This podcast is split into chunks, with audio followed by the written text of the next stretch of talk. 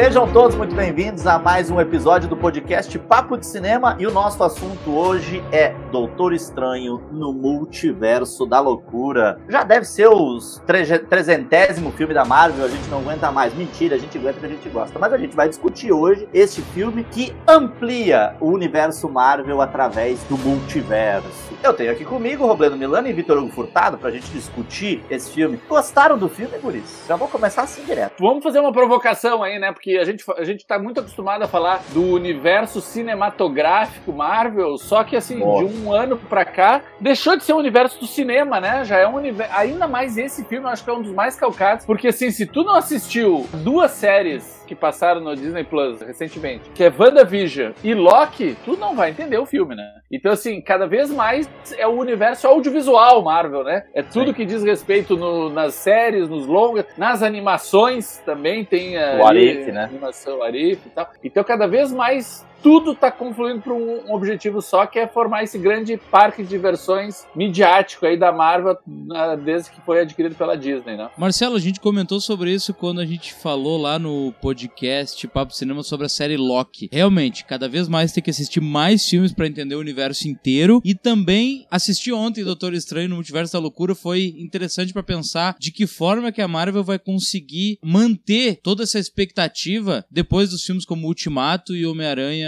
longe de casa. Doutor Estranho Multiverso da Loucura, todos concordamos que é um filme bom, mas assim, né? A expectativa lá em cima, né? O sarrafo ficou lá em cima depois do Homem-Aranha, do Homem-Aranha 13. Então, não sei. É, eu acho que a gente teve leituras bem similares, né? A gente tá vendo pelas notas aqui. O pessoal que já leu a nossa crítica lá no site, a crítica do Marcelo Miller, deu nota 6 pro filme, mas o Vitor também deu 6 pro filme, são 13 estrelas. Eu fui um pouquinho mais entusiasmado, dei 7, mas vou falar aqui também por que, que eu dei esse 7 pro filme, que eu gosto, eu, pra mim o que mais me atraiu no filme, enquanto narração, enquanto personagens, enquanto tudo muito plano, muito, tudo muito linear, exatamente, né? Para um filme que se propõe loucura já no título, acho que poderia ter despirocado muito mais. Mas é um filme que eu gosto é por causa do ao se assumir quanto uma produção de gênero, né? Eu acho que a Marvel há muito tempo estava girando em torno de si mesma, né? Os seus filmes eram tudo meio iguais. Aos poucos eles estão começando a criar algumas brechas de ousadia. Claro, em ambientes controlados, né? Tudo muito bem calculado e tal. Ainda assim, tem um, um espírito inovador aí. Eu acho que esse filme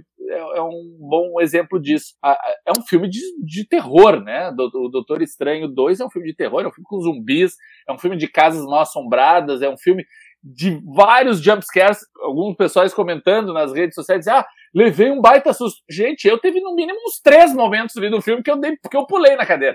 Sabe? Então, assim, eu, eu gosto do filme, gosto desse espírito, gosto de, se assumir como tal. Todo esse desdobramento, ah, essas múltiplas realidades, não passa de um, de um clipe no meio do filme, isso, né? Tem uma hora que o, eles caem, e daí tu vê o desenho animado, e é tudo água, e é tudo coisa, os múltiplos universos, mas isso, o multiverso da loucura praticamente não existe, né? Tá, ficou faltando nesse filme, né? Mas é bacana eles terem essa ideia de ter muitas múltiplas realidades, de saber que, principalmente no drama da personagem que realmente tem um problema a se lidar lidar com esse filme, que é a Wanda, né? A Wanda Sim. Maximoff. E quando ela se dá conta de que ela vai ter que enfrentar ela mesma para conseguir o seu intento. Eu acho que essa é, a grande, é o grande gancho do filme, mostrar que o que, o que tu faz num universo pode acabar afetando outros a partir do momento. Até pela questão dos sonhos, né? Que a gente vai, finalmente nesse filme vai apresentar o que, que são os sonhos e tal. Então eu acho que tem muitas teorias, muitas coisas que, claro, poderiam ter sido muito melhor trabalhar e principalmente melhor aprofundadas, mas se assim fizesse, não seria Marvel, né? Realmente o sarrafo foi lá em cima, mas eu acho que é um filme que ainda mantém um viés bem interessante. Eu gostei muito do Eternos, né, gente? Foi um dos filmes que mais apanhou de toda a história da Marvel do ano passado. Um dos melhores desses quase 30 filmes da Marvel, né? Vamos combinar aqui, e é um filme que apanhou muito por ser é. um filme que colocava o heroísmo ali como linha central, mas que também focava muito no aspecto humano desses personagens, né? E o nosso episódio aqui vai ter spoilers, então assim, para quem se incomoda com spoiler, a gente indica que assista ao filme e depois volte para nos ouvir, para nos prestigiar.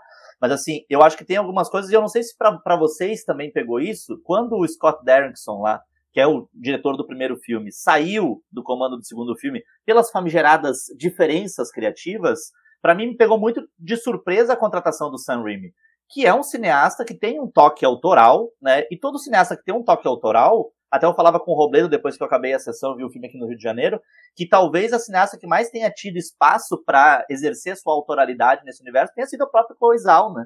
no, no Eternos, que fez um filme com ritmo diferente, com enfoque diferente, e talvez por isso tenha sofrido tanto diante da expectativa do público com mais do mesmo. E vale também a gente lembrar, né, Guris, que o Sam Raimi tem uma, uma, uma importância muito grande nessa enxurrada de filmes de super-herói, porque ele dirige uh, talvez os melhores filmes do Homem-Aranha, né? O melhor para mim, que é o Homem-Aranha 2. E uh, o pior, né? Que é o Homem-Aranha 3. e o pior, que é o Homem-Aranha 3. Mas quando o homem chegou nesse negócio, quando o homem chegou, é tudo era mato, né? Também o Victor vai poder falar sobre isso. Tem os momentos que a gente vê o Sam Raimi. A cena que eu lembrei de fato que era o Sam Raimi que tava dirigindo foi quando a Wanda Maximoff virou a morte do demônio saindo daquele espelho. Ah, ali total. eu pensei, cara, olha só, isso é muito inovador. Ali, ali tava um ponto muito interessante. E também na morte, né? Dos personagens do multiverso. Quando as almas bem... atacam o zumbi também, é, né? Quando também, o ataque é. das almas do zumbi, aquilo é totalmente. A, a, a, a própria Wanda. É né? um filme pra assustar a criança. A, própria Wanda, né, que é uma cena super de filme de terror, perseguindo eles por, pelo aquele labirinto, arrastando o pé com a cara Sim. cheia de sangue. Parecia que se a gente esquecer, Se a gente esquecer que aquilo ali é a Wanda, é uma, uma vilã de filme de terror mesmo, né? Quando o Roberto falou sobre essa, essa questão dos multiversos, ontem, quando eu saí do filme, eu pensei, eu me lembrei muito do Homem de Ferro 3. É, já faz um tempão já, né? Quase uh. 10 anos. Homem de Ferro 3 foi um filme que foi muito criticado na época, porque os caras lançaram uma linha inteira de armaduras, né? Pra gente comprar e tal. Tinha Funko, tinha de tudo que era jeito. Prometeram que o Homem de Ferro ia vestir todas as armaduras no filme e no fim, nada, né? Pelo contrário, ele, ele tá mais da metade do filme sem armadura nenhuma. Então tu sai do cinema e pensando, tá, beleza, ele não usou nenhuma. Ele só construiu elas e só mostrou. E elas se destruíram rapidamente. A mesma coisa os multiversos ontem. Eu fiquei pensando, tá, beleza, que, que interessante que, que ia explorar os multiversos. Três. Explorou três multiversos. Três. E de verdade um, um, só, né? É, e de verdade um só. Sendo que um foi lá e matou todos os heróis que tinha naquele multiverso. Ou seja, aquele tá condenado. Aquele já era, né? Agora, o meu destaque, a gente vai falar ainda muito sobre o filme. Eu gosto da morte é do Red Richard. O Red Richard é todo fodão assim. Ah, eu sou o líder do Illuminati. Ah, mas aqui. soltou um spoiler agora, Foda, assim, né? ainda bem que avisou antes, né? Porque ainda bem que avisei antes. Esse... Mas eu acho maravilhoso. Ele, ah, eu sou o fodão. Ah, tu é o fodão? Eu vou te desmembrar que nem uma borrachinha de escola. Eu achei, eu achei interessante, eu não sei o que vocês pensaram, agora vocês vão dizer, bah, o Victor é muito chato. Mas o interessante é que assim, ó, ao mesmo tempo que é legal, faz a gente pensar um pouco mais sobre a personagem da Wanda, dela ter aquela. Ali que a gente percebe realmente que ela tem toda, uh, toda essa força. Quem tá nos escutando já viu o filme sabe que ela chega num dos multiversos e acaba com todos os Illuminati, tá? É interessante, ela mostrou toda a força. Ela matou o Senhor Fantástico, ela matou o Raio Negro, ela matou o Professor Xavier só que ao mesmo tempo, quando eu tava no filme, eu pensei assim, puxa, que falta de respeito com esses personagens. Ela matou eles muito fácil. Eu pensei tipo assim, Capitão Marvel. Eles poderiam. Que é hiper poderosa. Assim, daí vem, eu acho que eu acho interessante isso que o Victor tá trazendo, porque vem ao, ao ponto de que me, mais me causou incômodo nesse filme. E eu queria refletir com vocês a respeito disso. Porque para mim, apesar do nome do filme ser Doutor Estranho e o multiverso da loucura, né? A gente já tá falando que multiverso já não existe muito, né? É, basicamente eles vão pro loucura, mais ou menos também. Loucura, mais ou menos multiverso. Agora, o que mais me incomodou no filme é a irrelevância do Doutor, Doutor Estranho, Estranho, né? Porque o Doutor Estranho não é protagonista do filme, né? O Doutor Estranho não é o personagem que tem uma jornada de transformação, não é o personagem que precisa alterar coisas e compreender novas. Não é. O filme é um filme absolutamente feminino e no meio desse discurso de empoderamento, de mudanças, de reconhecimento de minorias e tal, que está tomando conta do entretenimento, a Disney e a sua subsidiária Marvel agora dá uma notícia bem clara de que eles não têm coragem de assumir esse discurso de uma forma tão explícita. Verdade. Porque esse filme poderia ser, tu tira o personagem do Doutor Estranho e o filme continua, gente. O, o filme poderia ser o Gavião Arqueiro, Robledo. Se o nome do filme fosse Feiticeiro Escarlate em busca de América Chaves, ia ser muito mais original. Exatamente, exatamente. Se fosse Feiticeiro Escarlate no multiverso da loucura, é. faria mais sentido o filme. Porque a, a Wanda é mais protagonista que o Doutor Estranho. Exato. E a, aquela América Chaves, que na verdade, do jeito que eles tratam ela, daí, ela é, não mais é do que um MacGuffin, né? Ela é só um leitmotiv ali para as coisas acontecerem, Sim. porque em nenhum momento eles dão atenção para ela, mas é, ela é o cerne da trama. Sim. É a Wanda indo atrás de, dessa garota. Então, se o filme todo fosse essa garota fugindo e a Wanda indo atrás, o que, que o Doutor Estranho faz aí? E daí, vamos para essa cena dos Illuminati aí que vocês estão mencionando agora. Quais são as duas lutas mais interessantes interessantes é contra a Capitã e contra a Capitã Marvel. Ou seja, é. contra as mulheres. Porque o doutor, o, o professor Xavier, ela simplesmente esmaga a careca dele. E o, o, o Richard, ela destrincha ele todo. E o coitado lá do Raio Negro, o, né? Por o favor, Raio Negro né? é maravilhoso. Ele, não se dá conta de que se ele soltar. Ah, eu vou soltar a moto aqui. Ah, foi. Oh, se ele abrir a boca, ele acaba com você. Mas que boca? Ela simplesmente acaba com a boca dele. Sabe, eu, eu acho que é um, esse é o filme mais feminista sem ter coragem de ser feminino. É, é, isso é o mais. Agora, agora isso que tá falando, uh, eu, eu, até escrevi convidando aqui os nossos leitores aí lá no site para conferir a crítica escrita do Doutor Estranho no Multiverso da Loucura. É que uh, existe uma diferença para mim e a gente faz, dá para fazer uma comparação justamente com o Homem-Aranha, né? O Sem Volta para Casa. Porque o Homem-Aranha eu acho que é um filme tão competente também porque ele entende o Peter como o Homem-Aranha, mas como o Peter. Eu consigo entender as questões, os dilemas eh, morais, os dilemas emocionais dele também estão colocados ali e são importantes pro filme. Os dilemas do Doutor Estranho é, eu queria ter saído com a mulher e não saí. E isso não é suficiente para dar espessura para esse personagem. Esse personagem não tem espessura e ele acaba ficando isso, né?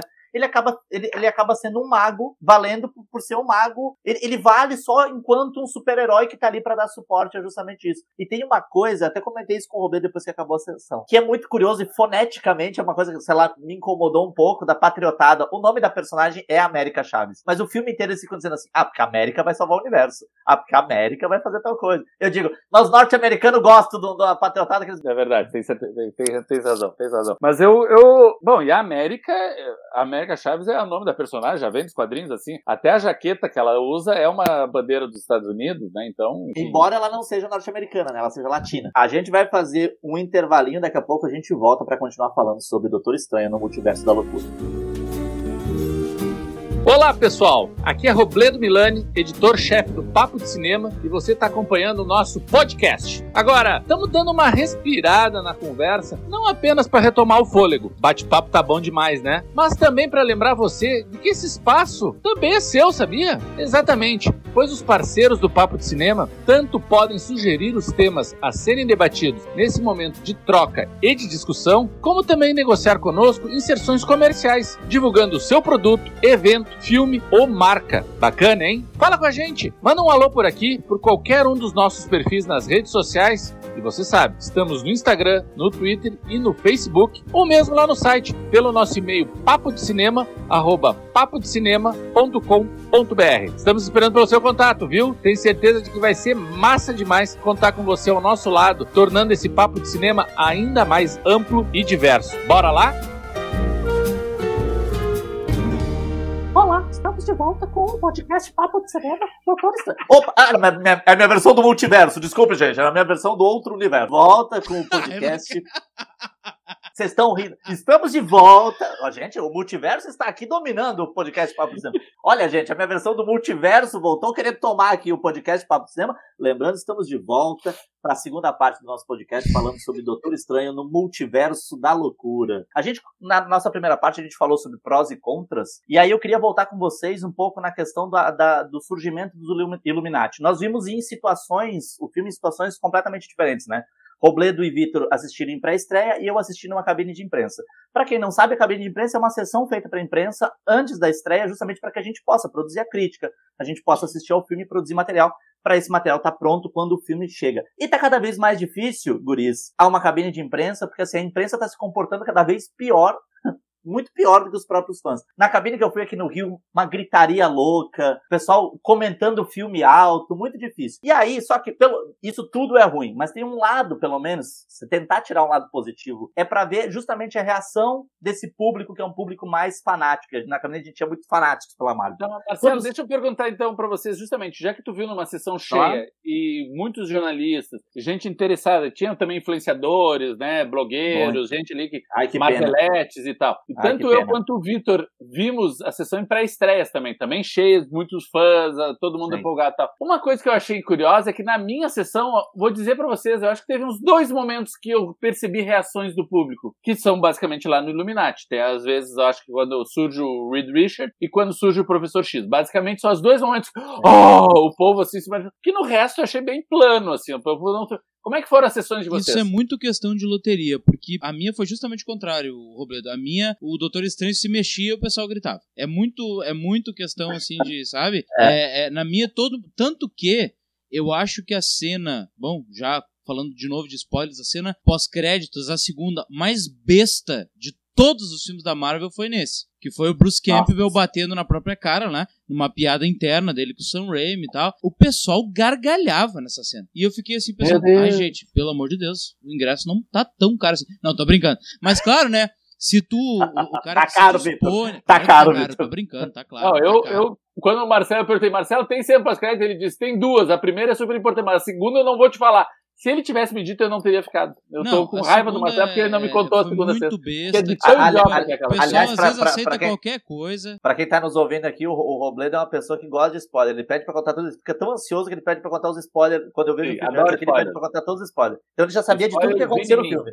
Vini em mim, spoiler. Ao contrário de, de mim que eu odeio. Na minha sessão, é isso. Gente, o que, que a gente espera numa sessão de imprensa? Que as pessoas estejam lá trabalhando. O que, infelizmente, está cada vez menos acontecendo, especialmente nesses filmes grandes, em que as pessoas acham que tem direito de ficar falando e tudo mais. E aí, as, tinha muita. Especialmente a, atrás da minha fileira, tinha dois ou jornalistas ou influenciadores, eu confesso que não os conheço, que ficaram falando o filme inteiro e o filme teve esses rompantes de gente batendo palma, de gente gritando, justamente quando os Illuminati aparecem, especialmente quando aparece o professor Xavier. Aí as pessoas gritavam muito. E nas cenas, que eram as cenas que eu mais me empolgava, porque como fã de terror, gostava muito dessa questão assim do, do, do, do Doutor Estranho Zumbi, da Wanda ali arrastando o pezinho, as pessoas ficavam mais quietas. É, o que me leva sempre a pensar nessa questão assim de como o, o público, que é um público o público-alvo da Marvel está muito preso em determinadas coisas. E a gente começa a ver a repetição de fórmulas, né? E aí eu só quero retomar uma coisa que o Robledo falou lá no começo, dessa coisa do universo audiovisual Marvel, que a gente não pode nem mais chamar de cinematográfico, porque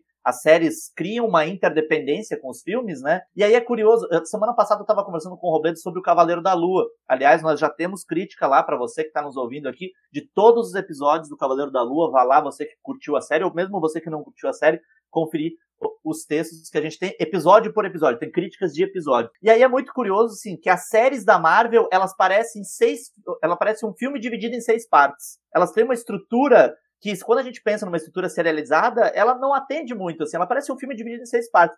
E ao contrário, os filmes da Marvel estão ficando cada vez mais como episódios alongados de uma grande série que é justamente esse universo cinematográfico Marvel. E a coisa tá ficando bagunçada, né? Mais uma vez, tá, voltando tá. ao ponto de que para te entender o contexto inteiro, tu vai ter que voltar lá em 2008 e assistir tudo de novo. Por mais interessante, megalomaníaco e histórico que esteja acontecendo, eu acho que também pode ser a longo prazo um tiro no pé.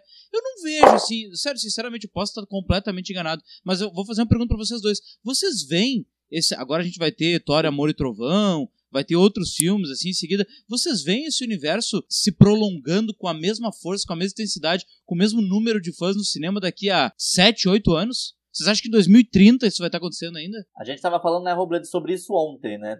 É, quando a gente pensa tal, essa é a minha opinião pelo menos, quando a gente pensa no nível dos filmes, né, de, dentro desses, sei lá, primeiros 25 filmes da Marvel, claro que a gente tem muitas produções medíocres, claro que a gente tem muitas produções que acabam sendo feitas, aparecendo pra gente como se elas fossem feitas numa linha de produção, mas tem uns, alguns filmes muito interessantes. Tem o, o, o Capitão América e o Soldado Invernal, que para mim é o, talvez o melhor filme que a Marvel fez, justamente porque ele vai se aproximar de um outro tipo de filme, ele vai fazer um filme de suspense, né, de policial quase, enfim. Tem alguns filmes muito interessantes. Pantera Negra, né, gente? O Pantera Negra. Filme, Pantera Negra é um filme muito bom. A gente tem filmes muito bons. Eu acho que a tendência é que a gente tenha cada vez mais filmes medíocres mas aí o Robledo, nessa conversa, ele pode desdobrar isso que a gente estava falando, me colocou, colocou uma coisa que é verdade. Até que ponto a gente consegue mensurar esse sucesso por qualidade, né, Robledo? Se os filmes estão fazendo cada vez mais dinheiro. É uma visão um tanto pessimista, eu assumo, mas é o que eu já venho falando desde o início da pandemia, sabe? Eu acho que o cinema, enquanto espaço é, artístico, cada, vai cada vez ficar mais escasso. Esses filmes que ousam, que se arriscam, sabe? Que, que querem propor uma coisa diferente Há muito tempo já se fala disso, né? A meca do cinema mundial, que é Hollywood, uh, basicamente sobrevive de remakes, de continuações, de adaptações, de apropriações. É muito raro ter, sei lá, um Christopher Nolan que chega lá propondo uma coisa completamente nova. E mesmo assim, às vezes bate a cara no poste, né? Como fez com o Tenet aí recentemente. Mas, o, mas ao menos está tentando, está usando, está querendo incitar coisas diferenciadas. E ainda assim visando um grande público. Que não adianta tu fazer uma coisa super uh, arriscada que ninguém vai assistir, porque o cinema é uma, é, é uma manifestação artística muito cara, né? É uma indústria. Então, Ainda mais desse tamanho, né? Então, eu acho que o cinema mesmo, esse cinema autoral, esse cinema artístico, o cinema, sabe, que quer propor, esse cada vez mais vai estar tá resignado às plataformas de streaming, cada vez mais longe dos cinemas mesmo. Enquanto que esses auditórios, né, essas grandes salas, esses grandes templos de consumo vão ficar restritos a esses espetáculos, a esses fenômenos de massa. Eu fui ao cinema, era quarta-feira à noite, né, na pré-estreia, e quarta-feira da semana passada eu também fui ao cinema para ver um outro filme, né?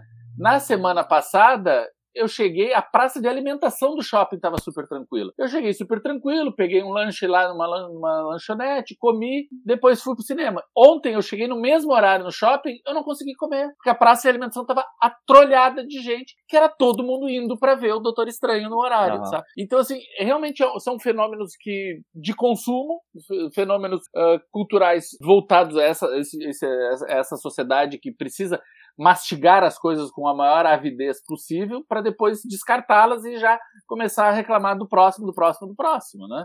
É isso que, que vai ter cada vez mais. Eu acho que enquanto proposta, e eles têm muito claro isso, eles são muito eficazes no que fazem, sabe? A, a Disney para vocês terem uma ideia, uma coisa que eu acho muito importante que, uh, ressaltar, nós fomos, esse ano foi o 93 ou 94 do Oscar, né? Não me lembro direito. Três, vocês estão mais de. No, três, né? É mais de 90 anos do Oscar. O, o Victor está dizendo quatro agora. Ah. Mais de 90 anos do Oscar. Sabe qual é o único grande estúdio de Hollywood que nunca ganhou o Oscar de melhor filme? A Disney. A Disney. Todas já ganharam o Oscar de melhor filme. A Disney já concorreu algumas vezes. A Bela e a Fera, né? O Mary Poppins, outros tantos aí, própria Pantera Negra a gente falou agora, mas nunca ganhou o Oscar do melhor filme. E, e, isso, tu acha que a Disney não poderia ter ganho? Claro que poderia, se quisesse, mas não quer, não está interessada. A Disney sabe que não é, não é o Oscar, é uma estatueta na, na estante que vai fazer diferença, né?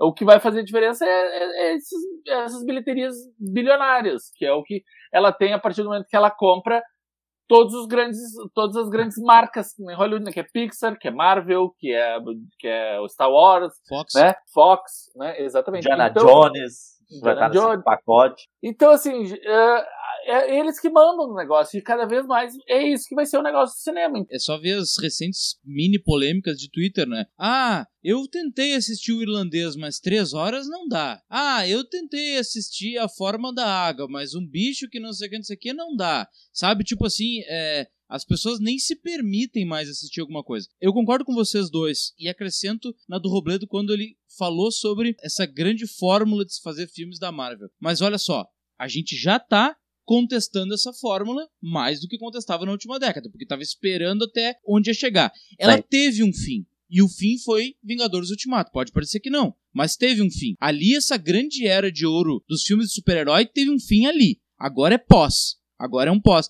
E a gente já tá contestando esse pós. A gente já tá. Eu, eu pensava isso antes do lançamento de Ultimato. E a gente conversava, já dizia: tá, todos vão se encontrar ali e todos vão confrontar o mal. E depois, o que, que vem? Agora eles estão inventando coisas novas e indo, indo, indo. E, e eu sempre digo assim: nessa última grande era de ouro, nós tivemos pessoas fora da bolha descobrindo um homem de ferro. Ninguém sabia quem era o Homem de Ferro, não, não sejamos hipócritas. Ninguém dava bola pro Homem de Ferro, né? As mães não sabiam o que era uma Hulkbuster, né? Não, não vamos mentir. Agora ela vai ficar mentindo que sabia porque não sabia, né? Agora todo mundo sabe. E daí, eu acho que agora nessa fase 5, 6 da Marvel, já tá se abrindo nesse universo interminável de personagens que já não tem mais tanto apelo como Thor, como Homem de Ferro, como Capitão América. Eles estão indo para mais longe. A, a, ao mesmo tempo em que eles ousam mais e tem poderosa Thor, como eles têm uma América Chaves, como eles têm uma Capitã Marvel, como eles têm as mães da América Chaves, a Feiticeira Escarlate. Assim, isso é bom, porque amplia os horizontes, mas claro. comercialmente talvez não seja, porque tá cada vez mais longe dos personagens principais.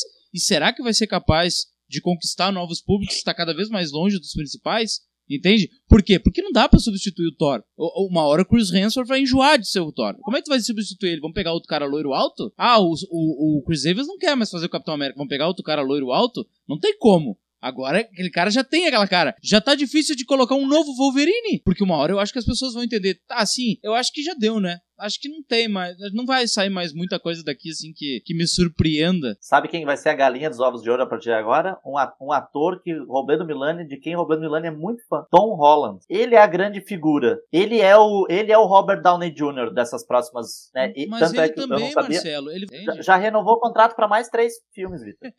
três Tudo bem, filmes. mas uma, eu digo assim, ó que isso não é pra três, vida toda. Três, três, três, filmes vai, vai, três filmes dá quase 10 anos. Mas isso. É, e depois desses três, Vitor, vai vir o Miles Morales, vai vir outro, e aí tem o Cavaleiro da Lua, e tem, sabe, os Eternos, e tem os Novos Guardiões da Galáxia. E, e, tem, e, sem, e, sem, e sem contar que é o seguinte, né? Ah, e abrimos o multiverso. Quem morreu? Ah, não morreu. Ah, vamos trazer o. Vamos trazer, vamos trazer o Thor, que é o Chris. Daqui 10 anos, ou vamos trazer o Homem de Ferro de novo, que é o Robert Downey Jr., que vem de outro universo pra ficar no nosso. Gente, e assim, pra gente não se estender demais, até porque, né, a gente não ir muito longe nessa nossa conversa, que eu achei uma, uma presença curiosa no filme. Eu gostei a, a solução que eles deram para ela. O personagem da Christine, né, da Rachel McAdams dentro do filme do, do, do Doutor Estranho Multiverso da, da, da Loucura.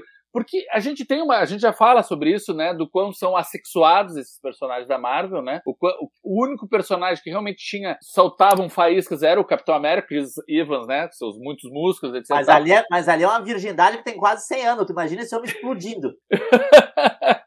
mas fora ele, é, basicamente o único casal feliz dentro da Marvel era o, o Homem de Ferro com a Pepper Potts, né? Pepper Potts lá. Que também ele, ele morre e ela fica viúva. Ou seja, ninguém acaba ficando bem. Daí no último filme lá, a, o, o, Thor também se separa. Da, tanto que a Jane vai voltar agora no próximo. Vamos ver se eles vão ficar juntos ou não, não sei. Mas sempre tem alguma coisa. A Zendaya também esquece do, do, do Homem-Aranha, tá? A Mary Jane esquece eles nunca dão. E nesse, nesse filme eles começam né, para essa linha, agora dando também um. Isso já tá no começo do filme. O Dr. Stephen Strange vai pro casamento da Christine com outra pessoa, né? Ela tá se casando com outro. E mesmo assim, sem sair dessa, dessa, dessa quebra muito grande de paradigma, porque ela é a grande paixão da vida dele, eles conseguem dar um jeito através dos multiversos dos dois ainda terem uma proximidade e construir um relacionamento durante o filme. Isso que foi uma coisa que eu achei muito bacana da, da, da estrutura narrativa do filme. Como ah, realmente a agregou um protagonismo pro Doutor Estranho da história. Queria saber o que, vocês acham, acharam disso. Eu acho que dentro daquilo que até a gente já falou, né, de como essa, de como esse dado humano do Doutor Estranho tem pouca espessura,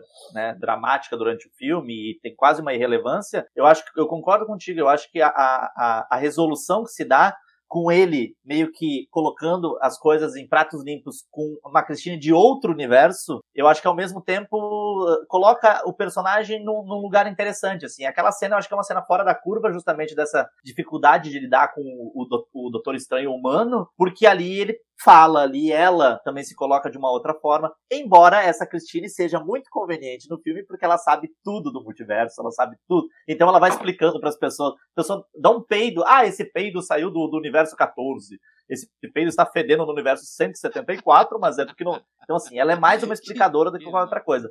Mas eu acho interessante, é, acho interessante, é isso. Eu só fico, acho uma pena, de fato, que não tenha essa que a gente não se não, não tenha. E o Benedito Cumberbatch, mais conhecido como o Benedito Pepino, o Benedito Pepino, nosso querido ator britânico aí que faz o Doutor Estranho, é um grande ator. Prova disso é o trabalho que ele faz no Ataque dos Cães, filme, que foi indicado e que indicou ele ao Oscar. E eu acho uma pena que o filme não dê espaço para ele demonstrar o quão bom ele é como ator. Eu acho que assina embaixo o Benedict, Cumber, Benedict Cumberbatch tá muito bem no filme. É, apesar ele tem 12 de... apelidos, só aqui no podcast Papo é. Apesar de o personagem dele ser dispensável, mas eu acho interessante que num multiverso uh, ele não fica com interesse amoroso dele, no outro multiverso também não. Então isso é muito interessante.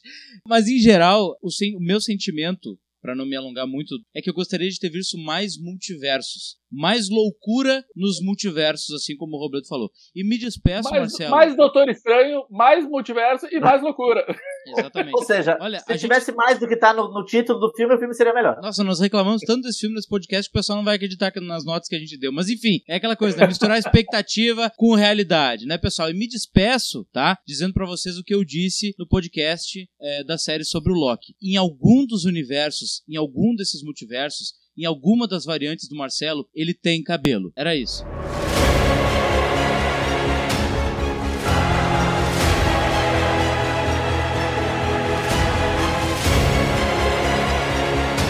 E essa variante é uma variante maligna. Gente, nosso muito obrigado a vocês que acompanharam esse episódio do podcast Papo de Cinema sobre o Doutor Estranho no Multiverso da Loucura. Aproveitamos para convidar vocês a nos seguirem no seu agregador favorito para, de mais ou menos 15 em 15 dias, às vezes de semana em semana, você receber a notificação que tem episódio novo do podcast Papo de Cinema. Um grande abraço a todos e até a próxima.